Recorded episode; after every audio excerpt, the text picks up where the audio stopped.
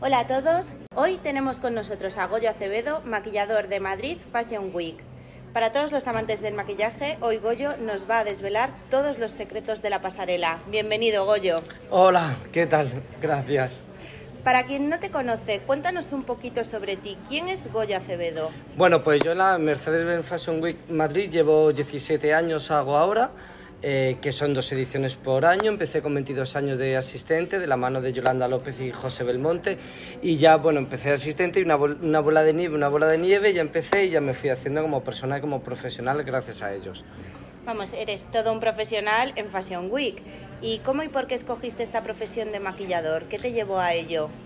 Ahora es una profesión que está muy de moda, pero en mi día, cuando dije en mi casa, yo tengo 39 años y cuando dije con 20 años que quería hacerme un curso de maquillaje, mis padres y mis propios amigos pusieron el grito en el cielo, como de plan, maquillador, porque era una profesión que no existía. Pero a mí me apasionaba la mujer, cómo una mujer podía cambiar, podía ser tan versátil y se maquillaba más o menos. Y bueno, tuve mariposas en el estómago, me hice el curso y se me dio bien y empecé, empecé, empecé y hasta aquí. Y de mi, perdón, y de mi hobby hice mi profesión. Vamos, que ha sido una historia de amor total lo tuyo con el maquillaje. Totalmente.